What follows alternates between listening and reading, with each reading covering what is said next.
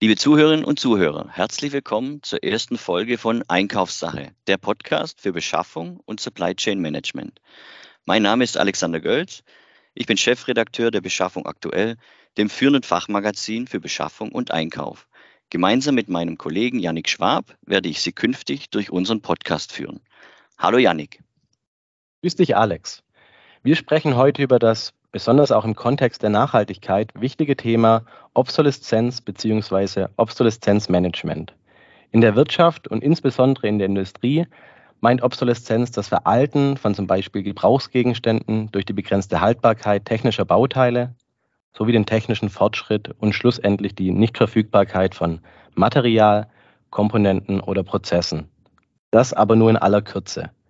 Ausführlicher darüber berichten und die ganze Thematik auch für den Einkauf einordnen, können unsere heutigen Experten. Das sind Axel Wagner, Vorstandsvorsitzender des COGD e.V. und Dr. Wolfgang Heinbach, Vorstandsmitglied des COGD e.V. Der Industrieinteressenverband Component Obsolescence Group Deutschland, kurz COGD, beschäftigt sich mit dem Thema Obsolescence Management. Ziel ist es, die Folgen der Nichtverfügbarkeit von Komponenten in Produkten zu minimieren oder diesen Fall zu verhindern. Dann steigen wir nun ein. Was versteht man unter dem Begriff Obsoleszenzmanagement im Industriekontext? Das erste ist die Reduktion der Wahrscheinlichkeit, dass eine Obsoleszenz eintritt, also die Verringerung des Obsoleszenzrisikos und wenn doch eine Obsoleszenz eintritt, dann die Minimierung der Auswirkungen. Man kann das sehr gut vergleichen mit dem Brandschutz. Ja, beim Brandschutz als, als proaktive Maßnahme sorge ich dafür, dass kein Brand ausbrechen kann, durch entsprechende Materialien und so weiter. Wenn aber doch ein Brand ausbricht, dann möchte ich wissen, a, es bricht ein Brand aus, das heißt, ich habe Feuermeldersysteme und b, ich möchte die Auswirkungen reduzieren, das heißt, ich habe ein Feuerlöschsystem. Und das sind eben die beiden wichtigen Komponenten des Obsoleszenzmanagements. Proaktiv, ich bereite mich darauf vor, ich sorge dafür, dass das Obsoleszenzrisiko klein ist durch verschiedenste Maßnahmen und als zweites, falls doch eine Obsoleszenz auftritt, dann A, erkenne ich sie, zum Beispiel im Rahmen der Produktänderungen und Abkündigungen und B, ich habe bereits meine Pläne in der Schublade, ich weiß, was ich tun muss, damit ich die Auswirkungen minimieren kann. Vielen Dank, Herr Heinbach. Welche Rolle spielen denn dann so kurzlebige Trends und Technologien bei der Entstehung von Obsoleszenz? Ja gut, äh, da steige ich jetzt kurz ein. Das ist eigentlich das Thema von der kurzen Lebensdauer bei den kurzlebigen Trends und auch eben dann wird oftmals ähm, gesehen, wenn ich eine Entwicklung habe, die jetzt zu vollziehen ist, ja, wie binde ich denn meine Lieferanten und die Hersteller an? Ist das dann etwas, was kurzfristig äh, geschehen muss oder ist das dann auch etwas, wo ich auf äh, langfristige Geschäftsbeziehungen zurückgreifen kann. Wie ist das, wenn denn eben die Trends auf den Markt kommen? Von wem kommen die Trends auf den Markt? Ist das möglicherweise von der Risikogruppe der Startups? Was ist denn, wenn die Startups dann plötzlich nicht mehr da sind, wenn sie sich nicht haben etablieren können? Wo läuft der Trend hin? Man muss es auch mal so sehen aus der Entwicklungsbrille. Wenn denn etwas als Trend da ist, dem man folgen will, sind natürlich die Entwickler nicht immer unbedingt 20-jährige Ingenieure, sondern es sind durchaus äh, auch Ingenieure, die viele Jahre Erfahrung haben. Und diese greifen dann oftmals gerne auf diese Komponenten zurück, äh, bei den Controllern etc., mit denen sie sich sehr gut auskennen. Und wenn diese schon einige Jahre im Markt sind, kann es durchaus sein, dass die natürlich von der Obsoleszenz-Thematik betroffen sein können. Was ich schon erlebt habe, ist, dass die Entwicklungsabteilung ganz schnell etwas macht und der Entwickler dementsprechend eben auf ein IC zurückgreift, wo er sagt, damit kenne ich mich aus. Hier kriege ich die Entwicklung ganz schnell in die Spur und bin ganz einfach im Sinne von Time to Market auch dabei. Ja, ich weiß, das Produkt, das ist schon im Fokus und es wird möglicherweise ja in einem halben Jahr, in einem Jahr abgekündigt werden. Aber kein Problem, weil dann können wir ja eine Endeindeckung machen. Das ist natürlich eine Falle, weil eine Endeindeckungsbeschaffung, die wird immer falsch sein. Entweder zu viel oder zu wenig. Und dann ist natürlich als nächstes die Frage im Rahmen von der Entwicklung, hat denn die Einkaufsabteilung als solches überhaupt die Entwicklungsabteilung mit ihren Einkaufsprozessen im Blick? Oftmals ist es ganz einfach so, dass der Entwickler in Zusammenarbeit mit dem Entwicklungsleiter eine Bill of Material, also eine Stückliste dementsprechend rausgibt und dann wird hier für diese, ja, Kleinstmengen, damit man mal die Entwicklung auf den Weg bringt, wird dann eben hier bei einem Distri eingekauft. Der liefert alles komplett als Paket und dann äh, ist die Thematik, dass die Entwicklungsabteilung hier möglicherweise überhaupt gar keinen Blick auf das Thema hat, wie denn hier die Entwicklung die ähm, ja, Designs auf den Weg bringt. Und da muss man eben sagen, dass ganz klar zu verstehen ist, Obsolescence Management fängt im Design an. Vielleicht noch eine Ergänzung zu dem ganzen Thema kurzlebige Trends und Technologien. Ähm, die wird es immer geben und natürlich weiß ich erst hinterher, dass es ein kurzlebiger Trend war. Denn äh, wir, wir, wissen das, es wird dann immer so ein schönes Tier durchs Dorf getrieben und ähm, dann ein Jahr später ist es ein anderes. Der Punkt ist der folgende. Ich muss natürlich wissen, für welche Produkte ich das tue. Wenn ich jetzt, sagen wir mal, ein Duschradio baue, ja, als banales Beispiel, dann spielt es überhaupt keine Rolle. Dann kann ich auf irgendwelche neuen Sachen setzen, weil ich werde es nur für eine bestimmte Zeit herstellen und ich habe keinerlei Servicevoraussetzungen oder Serviceverpflichtungen. Mache ich aber Produkte, die als industrielle Investitionsgüter für lange Zeit eingesetzt werden, dann muss ich genau das beachten, muss mir überlegen, wie lange bekomme ich Ersatzteile, wie groß ist die Wahrscheinlichkeit und so weiter. Und es ist völlig richtig, es werden auch von etablierten Herstellern neue Teile auf den Markt geworfen und werden nach einem halben Jahr abgekündigt, weil der Markt diese Teile nicht annimmt. Das heißt, ich muss mir überlegen, für was entwickle ich, was sind meine Verpflichtungen, die ich tun muss hinsichtlich Ersatzteilverfügbarkeit, Reparierbarkeit und so weiter. Und dann kann ich entscheiden, sag mal, welche Teile nehme ich und natürlich für langlebige Dinge ist es wichtig, dass man Teile nimmt, die schon eine gewisse Zeit auf dem Markt sind. Das heißt, man weiß, die laufen, die werden tatsächlich verwendet, aber trotzdem nicht so alt sind, dass ich morgen schon eine Obsoleszenz erwarten muss. Ja, vielen Dank an Sie beide für den spannenden Überblick. Lassen Sie jetzt, jetzt uns noch ja, genauer reinschauen, welche Arten von Obsoleszenz gibt es denn? Im Prinzip gibt es zwei Arten von Obsoleszenz. Das eine ist, ich würde es mal so nennen, die aktive Obsoleszenz. Aktiv ist, es ist nicht mehr lieferbar. Das heißt, der Hersteller hat das Produkt abgekündigt, die Produktion wurde eingestellt.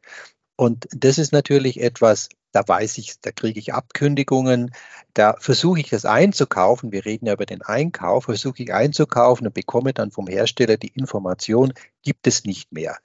Es gibt auch die, die Rückinformation vom Hersteller, gibt es nicht mehr, aber ich mache da mal eine Auftragsbestätigung mit einem völlig anderen Teil. Und das ist eine Falle, die leider oft genug passiert, dass eben der Hersteller das andere Teil quasi als Ersatz liefert, ohne es zu sagen. Und das muss man natürlich da auch mitbekommen. So, also das ist die aktive Obsoleszenz. Es ist nicht mehr lieferbar abgekündigt, die Produktion ist eingestellt. Dann gibt es die passive Obsoleszenz. Und die ist ein bisschen gemein, denn der Zulieferer ändert das Produkt oder ein Verfahren und diese Änderung führt zur Obsoleszenz beim Kunden, da das Produkt für den Einsatzzweck nicht mehr geeignet ist. Nehmen Sie beispielsweise einen Temperaturfühler. Der Temperaturfühler hat sich bewährt und wird im, vom Kunden in einem Bereich von 60 bis 80 Grad eingesetzt. So ist er spezifiziert. Der Zulieferer oder der Hersteller ändert den, äh, den, den Bereich und sagt, hm, der macht jetzt nur noch bis 60 Grad. Das heißt, dieses Produkt fällt jetzt aus Ihrem Anwendungsbereich heraus. Das kriegen Sie aber nur mit, wenn Sie tatsächlich das Datenblatt lesen und Sie müssen natürlich diese Änderung mitbekommen. Kaufen Sie das Produkt einfach ein, so wie das ist, dann werden Sie feststellen, dass es nicht mehr funktioniert. Genauso ähnliches passiert, wenn Sie einen Die Change haben. Das heißt, praktisch der Chip wird neu aufgelegt, der wird neu designt, der wird praktisch auf einen anderen Wafer, wird er umgehummelt, um so zu sagen. Und wird dann unter der alten Bezeichnung verkauft. Auch das passiert und wenn man das nicht mitbekommt und entsprechende Qualifizierungstests nicht macht, dann kann es zu Millionen schweren Rückrufaktionen kommen. Also das sind alles Fälle aus der Praxis, die wir kennen. Der zweite bei der passiven Obsoleszenz ist auch eine relativ gemeine Geschichte, nämlich das Produkt ist verfügbar, aber es kann bzw. darf nicht mehr verwendet werden. Das sind alle Themen, die mit dem Thema Materialcompliance zu tun haben. Das heißt, welche Materialien sind eingesetzt und wenn wir zum Beispiel REACH anschauen im europäischen Umfeld, dann definiert REACH, wie mit verschiedenen Materialien oder, oder, oder Chemikalien umgegangen wird. Das beste Beispiel sind äh, gewisse Sekundenkleber, die haben Stoffe, die sind mittlerweile verboten. Und wenn ich so einen so ein, so ein Kleber beispielsweise einkaufe auf dem Weltmarkt, wo es den durchaus noch gibt, dann kann sein, dass ich den trotzdem nicht verwenden darf, wenn ich das Produkt in die EU, in der EU verkaufe. Das sind die beiden Arten, wesentlichen Arten der Obsoleszenz. Ich möchte hier kurz äh, noch etwas ergänzen. Und zwar es ist das Thema der Nichtverwendbarkeit. Die Nichtverwendbarkeit ist aber auch so ein Thema, wenn ich jetzt in die USA verkaufen möchte, dann darf es halt im Rahmen von der Gesetzgebung zu den Uiguren nicht aus diesem Bereich kommen, weil da werden, werden die Produkte äh, bei der Ankunft in den USA dementsprechend direkt verschrottet. Äh, das muss man beachten, dass es verschiedene Regularien gibt, wo man eben etwas nicht verwenden darf. Das kann auch die POP-Regulierung sein oder das, was jetzt demnächst auf uns zukommt mit den PFAS-Substanzen, wo eben hier mehr als 12.000 Substanzen möglicherweise auf dem Prüfstein stehen, äh, wie und was hier äh, jetzt dementsprechend umgesetzt wird. Das ist gerade in der EU in der Umsetzung, wie das dann gestaltet werden soll. Das ist ein ganz, ganz großes Thema und und äh, das ist eben hier äh, in dem Zusammenhang äh, wichtig, dass man versteht, es dreht sich nicht nur um etwas, was abgekündigt ist, sondern das, was der Herr Dr. Wolfgang Heinbach gesagt hat, dass es sich hier darum dreht, dass es nicht verwendet werden kann. Kann auch sein, dass ein Hersteller ganz einfach sagt, die Produkte sind zwar noch da, die dürfen noch verwendet werden, aber im Rahmen der Ausnahmebedingungen, die es hier gibt, äh, ist es mir egal. Ich will ganz einfach ähm, bleihaltige Produkte gar nicht mehr bei mir mit drin haben, weil ich Unternehmens, ähm, ja, un Unternehmensphilosophie als solches habe, dass ich hier absolut clean bin und dann ist das so. Und dann ist es ganz einfach, auch wenn es noch da ist, nicht zu verwenden. Alles klar. Da würde ich gerne noch anschließen, also als ergänzende Frage anschließen wollen. Wenn man sich jetzt im Internet über das Thema Obsoleszenz schlau macht, dann stößt man relativ schnell auf den Begriff geplanten Obsoleszenz und dass da die Meinungen auch ja, sehr weit auseinandergehen. Können Sie dazu noch was sagen?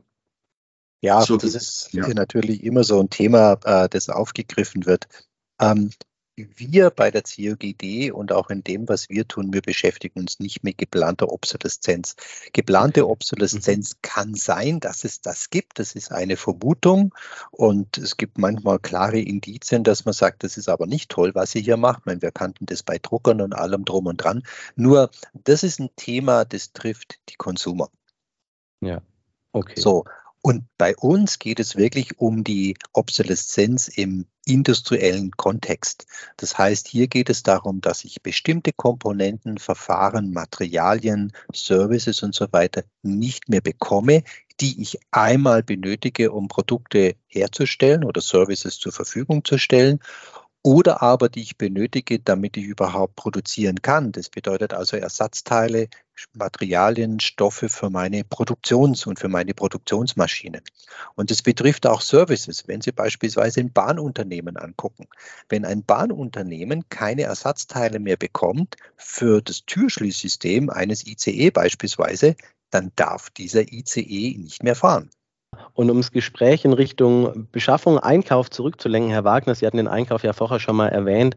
Warum ist das Thema Obsoleszenz im Einkauf so relevant? Ganz einfach, weil der Einkauf die Schnittstelle zu den Lieferanten ist. Und mit der Schnittstelle zu den Lieferanten hat der Einkauf die Einflussmöglichkeit auf die gesamte Supply Chain, die davor liegt, um hier seine Interessen, die Unternehmensinteressen dementsprechend auf den Punkt zu bringen. Und da geht es eben auch darum, dass je nachdem, welche Güter das Unternehmen produziert, es wichtig ist, dass Komponenten langfristig für die Fertigung zur Verfügung stehen, dass Ersatzteile langfristig zur Verfügung stehen, dass das auch über die Einkaufsverträge dementsprechend in Richtung Lieferanten manifestiert ist und dort Inhalt ist. Und das ist natürlich hier eine ganz wesentliche Aufgabe des Einkaufs, hier den Einfluss auf die Supply Chain zu nehmen. Und natürlich, so, so ich es äh, schon mal vorher erwähnt hatte, ist es auch wichtig, dass der Einkauf alle Einkaufsprozesse, im Blick hat. Dazu gelten jetzt oder dreht, dreht sich es nicht nur um die Produktionsstoffe und Materialien, Komponenten etc., sondern auch um Hilfsstoffe oder um ja, Mittel, die ich brauche, um Servicedienstleistungen im Nachgang von dem Produkt oder die Reparaturfähigkeit sicherzustellen, dass ich dort die de dementsprechenden Lösungen, die, die im Datenblatt vom Produkt dementsprechend äh, spezifiziert sind, dass auch diese zur Verfügung stehen in der weiteren Zukunft. Und das eben für langlebige Industriegüter über 10, 20, 30 Jahre festgeschrieben sind in den Verträgen, dass dort irgendetwas als Voraussetzung geschaffen werden muss von den Lieferanten, dass dies dann auch so umgesetzt werden kann. Ja, gerade als Ergänzung dazu nochmal, auch hier muss ich natürlich betrachten, was ich tatsächlich einkaufe. Wenn ich jetzt einmal die normalen Katalogkomponenten einkaufe, bin ich einer unter vielen. Und einer unter vielen bedeutet, ich habe relativ wenig Möglichkeiten, dort irgendwas zu beeinflussen. Ich kann natürlich sagen, du musst mir Abkündigungen oder Änderungen zuschicken und so weiter. Aber das hängt dann immer davon ab, was die Policy von einem Distributor ist oder von einem, von einem Hersteller. Anders sieht es aus, wenn ich komplexe Produkte habe und insbesondere auch Produkte habe, wo ich eine gewisse Mitsprache habe. Da ist es sehr, sehr sinnvoll, dass der Einkauf eben entsprechende Verträge, wie es der Axel Wagner ja schon ausgeführt hat, dass ich entsprechende Verträge mit meinen Lieferanten mache und zum Beispiel dort ein Obsoleszenzmanagement fordere. Und das auch in der Form, dass der Lieferant das nachweist. Also nicht nur ein Blatt liefert, wo drin steht, ich mache Obsoleszenzmanagement, sondern auch erläutert, wie er das macht. Denn Sie sind ja darauf angewiesen, dass der Lieferant von einem komplexen Produkt tatsächlich in der Lage ist, dies über einen längeren Zeitraum zu liefern. Und das geht nur, wenn dieser Lieferant auch seinerseits das Obsoleszenzmanagement einsetzt. Da stellt sich mir die Frage, wie stehen Nachhaltigkeit und Obsoleszenz im Einkauf in Konflikt zueinander? Eigentlich überhaupt nicht. Ähm, denn das, was wir vorher gesagt haben, was das ganze Thema Obsoleszenzmanagement angeht, das hat ja genau das zum Ziel, dass ich mir auch anschaue, kann ich beispielsweise bestimmte Materialien und Komponenten weiterverwenden und will ich die verwenden. Das heißt, die Nachhaltigkeit hat zwei Facetten. Das eine ist natürlich das, dass jedes Produkt, die Maschine oder Anlage, die wurde mit einem hohen Einsatz an Energie, Material und Geld gefertigt. So, und genauso werden die Produkte, die dann verkauft werden, die wurden aufwendig entwickelt, möglichst lange gefertigt und sollen möglichst lange genutzt werden. Das heißt, ich muss mir jetzt, wenn es um die nutzbare Lebensdauer, im Englischen das Useful Life und die Fertigbarkeit von Produkten angeht, da muss ich mir überlegen, welche, welche Komponenten verwende ich, von denen ich weiß, dass sie nachhaltig sind, dass sie also A lange verfügbar sind und B natürlich möglichst wenig der kritischen Stoffe enthalten? Und natürlich permanent Obsoleszenzfälle betrachten und mich darauf vorbereite, sodass ich eben weiß, okay, wenn das und das eintritt, könnte ich das als Ersatz hernehmen oder nicht. Das kann der Einkauf nicht alleine machen, sondern das muss immer im Zusammenspiel natürlich mit der Entwicklung und der Produktion erfolgen. Aber sie hängen eng miteinander zusammen und ähm, die Nachhaltigkeit zum einen, wie gesagt, geht darum, wie wähle ich meine Komponenten aus in dem Sinn, dass ich nachhaltig bin, von der Qualität her und von der, von der Lebensdauer her und zum anderen natürlich, dass ich die Obsoleszenz betrachte. Ich möchte hier in dem Zusammenhang noch kurz was mit einbringen, und zwar äh, Inhalte von dem Lieferketten-Sorgfaltspflichtengesetz ist natürlich hier in dem Punkt der Definition, was sind denn die Sorgfaltspflichten, ist ganz klar das Risikomanagement äh, beschrieben als erster Punkt. Mhm. Und die Festlegung der betriebsinternen Zuständigkeiten.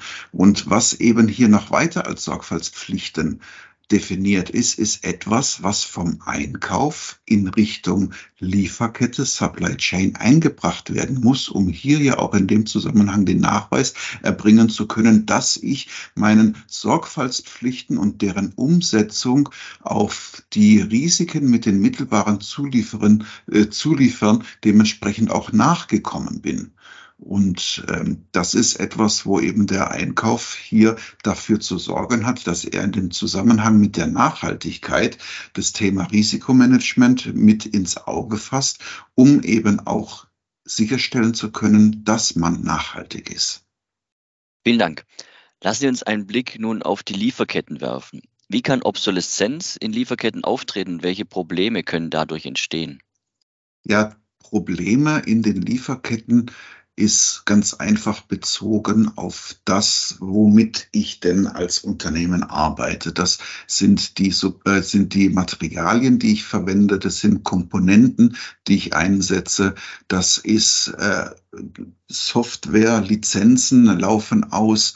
Äh, da muss ich sehen, dass ich die Software dementsprechend auch am Leben erhalte. Oftmals sind ja Produktionsanlagen äh, immer noch in Funktion, die beispielsweise mit einem Betriebssystem 95 äh, äh, arbeiten, ja, oder Windows XP, was schon lange nicht mehr mit irgendwelchen Updates versorgt wird. Das heißt, da kriege ich das ganze Thema mit der Anbindung ans Internet gar nicht hin. Aber das ist meine Cash-Cow, die produziert und produziert. Das ist immer noch in vielen Unternehmen so, dass dementsprechend Computer aufrechterhalten werden, Rechner aufrechterhalten werden, Platinen gehortet werden, um eben hier den Rechner noch am Leben zu erhalten, dass ich hier das äh, Thema mit der Softwarelizenz nicht habe. Dann ist es das Thema Auswirkungen von Obsoleszenz, wenn den Wissensträger das Unternehmen verlassen. Da ist es oftmals so, ich sehe es im Bereich IT ganz oft, dass etwas programmiert wurde und es wurde dann in den Live-Betrieb übernommen, aber dann hat die Zeit zur Dokumentation nicht mehr gereicht und dann wurde auch nicht dokumentiert. Und wenn dann der Mitarbeiter, der das programmiert hat, das Unternehmen verlässt, dann ist es ganz schwer, wenn irgendwo sich äh, ein Fehler eingeschlichen hat im Laufe der Zeit, hier zu reparieren. Dann wird das Thema von neu auf den Weg gebracht ganze Thema mit den Auswirkungen der Obsoleszenz äh, geht natürlich auch auf die Produkte selber, die Produktion und das Geschäft, was man als solches hat, mit Bezug auf die gesamten Lieferketten. Und was die Lieferketten angeht, da ist es auch so, dass oftmals störende Faktoren von außen kommen, was jetzt das Thema Embargos angeht zum Beispiel. Oder das Thema äh, vom Markt her, dass Merger and Acquisitions stattfinden. Und so nehmen wir mal das Beispiel von Halbleiterunternehmen, die sich ähm, zusammenfügen, ist oftmals eine, ein, im Produktprogramm eine Überschneidung da, die dann bereinigt wird. Das heißt, da fallen dann Komponenten und äh, Materialien raus, die dann irgendwie wieder äh, in das ganze Produkt neu mit aufgenommen werden, was sich denn da geändert hat. Und das führt dann mit dem ganzen Rattenschwanz, der sich, der, der sich da nach sich zieht, dass eben die Anlagen neu abgenommen werden müssen, dass sie freigegeben werden müssen, dass teilweise neue Zertifizierungen stattfinden müssen und so äh, ist hier ein Einfluss da. Ein weiterer Einfluss ist natürlich die Katastrophen, da wo ich nichts dran ändern kann. Wenn ein Erdbeben stattfindet und irgendwo in einem Werk in Asien beispielsweise hier dann die Fertigung von den Komponenten nicht mehr äh, zur Verfügung steht. Oder dass es Thema Materialverbote gibt durch das ganze Thema ROS und REACH und äh, POP-Verordnungen und alles, was die EU und in anderen Herrenländer, äh, TSCA in, in den USA, das sind Themen, wo eben der Gesetzgeber, äh, der die Gesetze hier in den verschiedenen Regionen auf den Weg bringt, dafür sorgt, dass eben verschiedene Substanzen, die in Materialien Einzug gehalten haben, nicht mehr zur Verfügung stehen. Das bezieht sich dann auch auf, wenn das Produkt mal auf dem Markt ist, mit der Verfügbarkeit von Ersatzteilen. Und ähm, anderes Thema ist beispielsweise auch äh, Copyright und Patente ein Einflussfaktor, dass wenn eben dementsprechende Inhalte als solches gesetzlich geschützt sind, dann äh, ist man oftmals in anderen Bereichen nicht in der Lage, diese Produkte in dem Zusammenhang so zu fertigen, weil man eben äh, restriktiv gezwungen ist, sich an gewisse Patente zu halten. Und das kann eben mit dem äh, Faktor sein, dass ich hier für Lizenzen nochmal irgendwo etwas drauflegen muss. Also das sind Themen, die natürlich dann auch auf die Wirtschaftlichkeit der Produkte Auswirkungen hat, wo man sich dann überlegt, inwieweit hier durch die Problematik der Obsoleszenz und deren Ursachen hier die Wirtschaftlichkeit noch gegeben ist. Und das ist alles, was man im Auge behalten muss. Genau, hört sich immer noch sehr viel an. Wenn man den Einkauf anschaut, der Einkauf muss natürlich die Lieferkette kennen und äh, im Rahmen des Risikomanagements natürlich angucken. Ähm, Insbesondere muss der Einkauf wissen, wo kommt das Produkt her. Das heißt, wer ist der eigentliche Hersteller? Denn es kann ja sein, dass bestimmte Zwischenhändler Produkte nicht mehr liefern. Dann ist es scheinbar obsolet, aber der Hersteller hat es trotz immer noch zur Verfügung. Also insofern, gerade der Einkauf muss die Lieferkette kennen. Er muss wissen, was die verschiedenen Schritte sind, um daraus die Risiken für Obsoleszenz abzuleiten. Vielen Dank. Können wir da noch ein bisschen genauer reinblicken? Da stellt sich mir jetzt die Frage, ja, welche Maßnahmen denn der Einkauf im Unternehmen ergreifen kann, um Obsoleszenz in der Lieferkette zu minimieren. Also die erste und wichtigste Maßnahme ist natürlich die, dass man sich Gedanken darüber macht, gibt es weitere Quellen, wo ich Produkte oder ähnliche Produkte bekomme. Nehmen wir mal eine normale M3-Schraube. Eine M3-Schraube ist ein Normteil und es gibt es also von Hunderten von Lieferanten.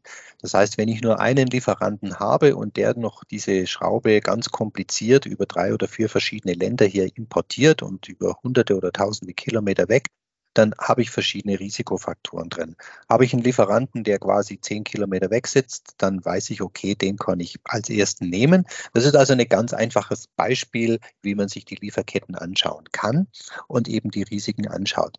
Jetzt bei komplexen Bauelementen sieht es natürlich anders aus. Also wenn ich jetzt einen bestimmten Chip habe, dann gibt es einen Hersteller für den Chip. Das heißt, ich muss mir jetzt erstmal angucken, ähm, welches Risiko hat denn dieser Hersteller? Ist es ein etablierter Hersteller oder ist dieser Hersteller immer wieder jede Woche in der Presse? Ähm, zum Beispiel der Presse hier bei Ihnen im Verlag, wo drin steht, hm, der schwächelt an der Stelle, schwächelt an anderer Stelle, ist eigentlich schon ein Übernahmekandidat oder man weiß nicht, ob er dann bald insolvent wird oder sonst irgendwo. Das heißt, das sind Informationen, die sind ganz, ganz wichtig und die man natürlich dann für als Obsoleszenzrisiko betrachten muss. Ähm, Second Source kennen wir auch ähm, ein fataler Fehler, der oft passiert ist, ist, okay, ich habe fünf verschiedene Distributoren, wo ich dieses Bauteil einkaufe, kommt aber immer vom selben Hersteller. Das heißt, wenn ich über Second Source rede, dann muss ich eigentlich hergehen und muss sagen, Second Source ist ein anderer Hersteller. Das ist nicht immer möglich, aber das ist eine gute Strategie. Ja, dann kommen wir nochmal zurück äh, zur Langlebigkeit. Wie können denn Langlebigkeit und Reparierbarkeit in der Produktgestaltung gefördert werden?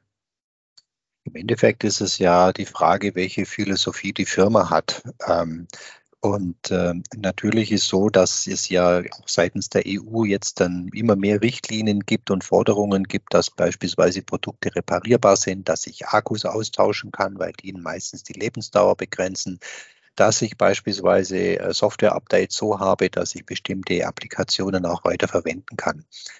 Es ist ein Design-Thema. Und Design und wie ich das Design mache, hat natürlich auch immer damit zu tun, welche Kosten entstehen. Ich muss mir überlegen, was ist mein, meine Lebensdauer von meinem Produkt? Was sind die Kosten, die damit verbunden sind und welche Komponenten kann ich an der Stelle einsetzen? Und das bezieht sich natürlich danach auf die Reparierbarkeit. Was kann ich austauschen? Was kann ich durch Standardelemente austauschen und was nicht? Und habe nur Sonder Sonderbauteile drin. Okay, danke. Welche Rolle spielen denn dann hier Kooperationen zwischen Lieferanten, Herstellern und Endkunden bei der Reduzierung von Obsoleszenz? Das ist eigentlich einer der Schlüssel dazu, dass man Obsoleszenz reduzieren kann. Äh, wie ich eben vorher schon auch das, das Thema mal genannt habe, in dem Moment, wo ich einer unter vielen bin, was den Einkauf angeht, habe ich schlechte Karten, weil ich relativ wenig mitbestimmen kann.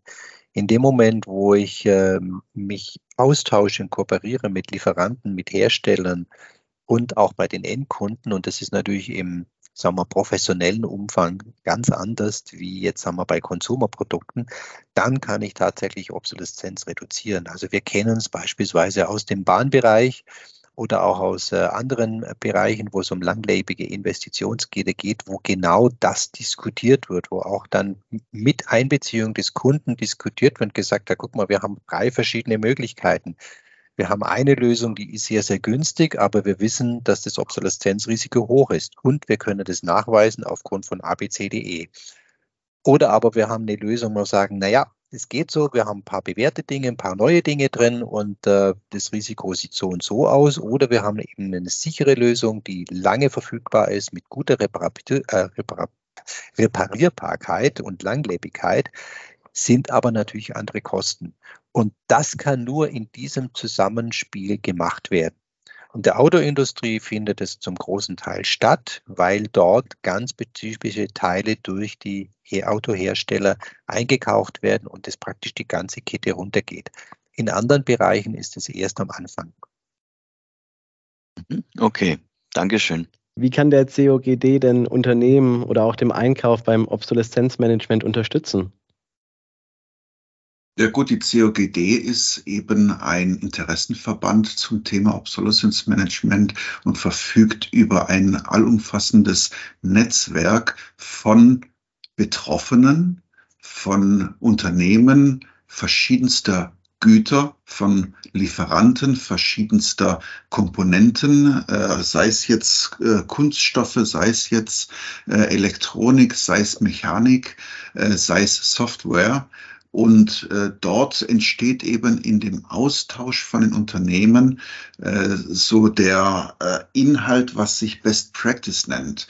Man unterhält sich im, beim Netzwerken darüber, wie man denn mit den Themen umgeht und was denn hier die Herangehensweisen sind. Weiterhin gibt's in der COGD Lösungsanbieter, Lösungsanbieter zu den Bauteildatenbanken, Lösungsanbieter äh, zum Thema, äh, wie gestalte ich die Struktur im Unternehmen als äh, Unternehmensberater, dann Lösungsanbieter äh, zu dem Thema, was ist denn hier äh, mit Second Source, also der Brokermarkt oder auch äh, Adapter für ähm, ja, Bauteiländerungen, wo es sich eigentlich lediglich um die äh, um das Gehäuse dreht, das von einem Gehäuse auf ein kleineres Gehäuse ist, aber mein Design hat eben noch das größere Gehäuse. Dann gibt's Unternehmen, die hier eben die Adapter dementsprechend als Lösung bauen. Und ähm, das alles wird bei der COGD auch in Arbeitsgruppen behandelt, um hier in die verschiedenen Themen noch mal tiefer einzugehen.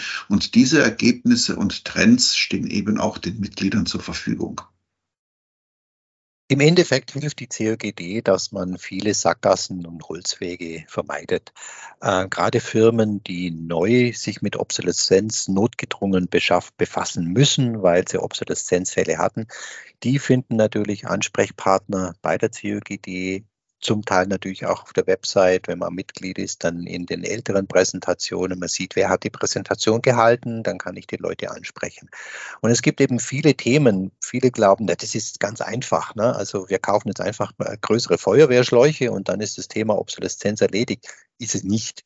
Und hm genau diese Themen, wie gehen Unternehmen ran? Was hat sich als erfolgreich erwiesen, was die Leute leider nicht erzählen, was sich als nicht erfolgreich erwiesen hat. ähm, aber das kann man dann so beim Kaffee im Gespräch dann auch bei, bei den Leuten, die schon lange Obsoleszenzmanagement machen. Und ich glaube, das ist das ganz Entscheidende, dass man überhaupt mal ein Forum hat, wo man über das Thema sprechen kann und wo man dann mit Leuten in Kontakt kommt, mit Firmen in Kontakt kommt, die entsprechende Erfahrung haben, sei es als Hersteller, sei es als Abnehmer von Produkten oder eben auch als Lösungsanbieter, sei es Software oder Prozessdesign oder wie auch immer. Super. Ganz vielen Dank. Ja, und damit wären wir jetzt auch am Ende unserer ersten Folge des Einkaufssache-Podcasts angelangt. Herr Wagner, Dr. Heinbach, vielen lieben Dank für Ihre Zeit und den wirklich spannenden Input. Ich finde, es war ein wirklich gelungener Auftakt in unserem Podcast mit zwei tollen Gästen. Und ja, liebe Zuhörerinnen und Zuhörer, auch bei Ihnen bedanke ich mich ganz herzlich, dass Sie sich Zeit genommen haben, bei unserer ersten Folge dabei zu sein. Ich hoffe, Sie konnten etwas für sich und Ihren Arbeitsalltag mitnehmen. Ja, auch von mir vielen Dank für die spannenden Ausführungen, Herr Dr. Heinbach und Herr Wagner. Schön, dass Sie dabei waren. Wenn Sie, liebe Zuhörerinnen und Zuhörer, keine weitere Folge verpassen möchten, abonnieren Sie den Podcast auf den einschlägigen Plattformen oder folgen Sie uns, also der Beschaffung aktuell, auf LinkedIn. Wir laden Sie ein, Teil unserer wachsenden Einkaufscommunity zu werden und freuen uns über Themenanregungen, Kritik und natürlich auch Lob an folgende E-Mail-Adresse ba.redaktion.konradin.de. Unser nächstes Thema wird dann sein, was sind die Anforderungen an den Einkauf der Zukunft? Wir freuen uns darauf, Sie in der nächsten Episode des Beschaffen aktuell Podcasts Einkaufssache wieder dabei zu haben. Nochmals vielen Dank und auf bald. Bis dahin, machen Sie es gut.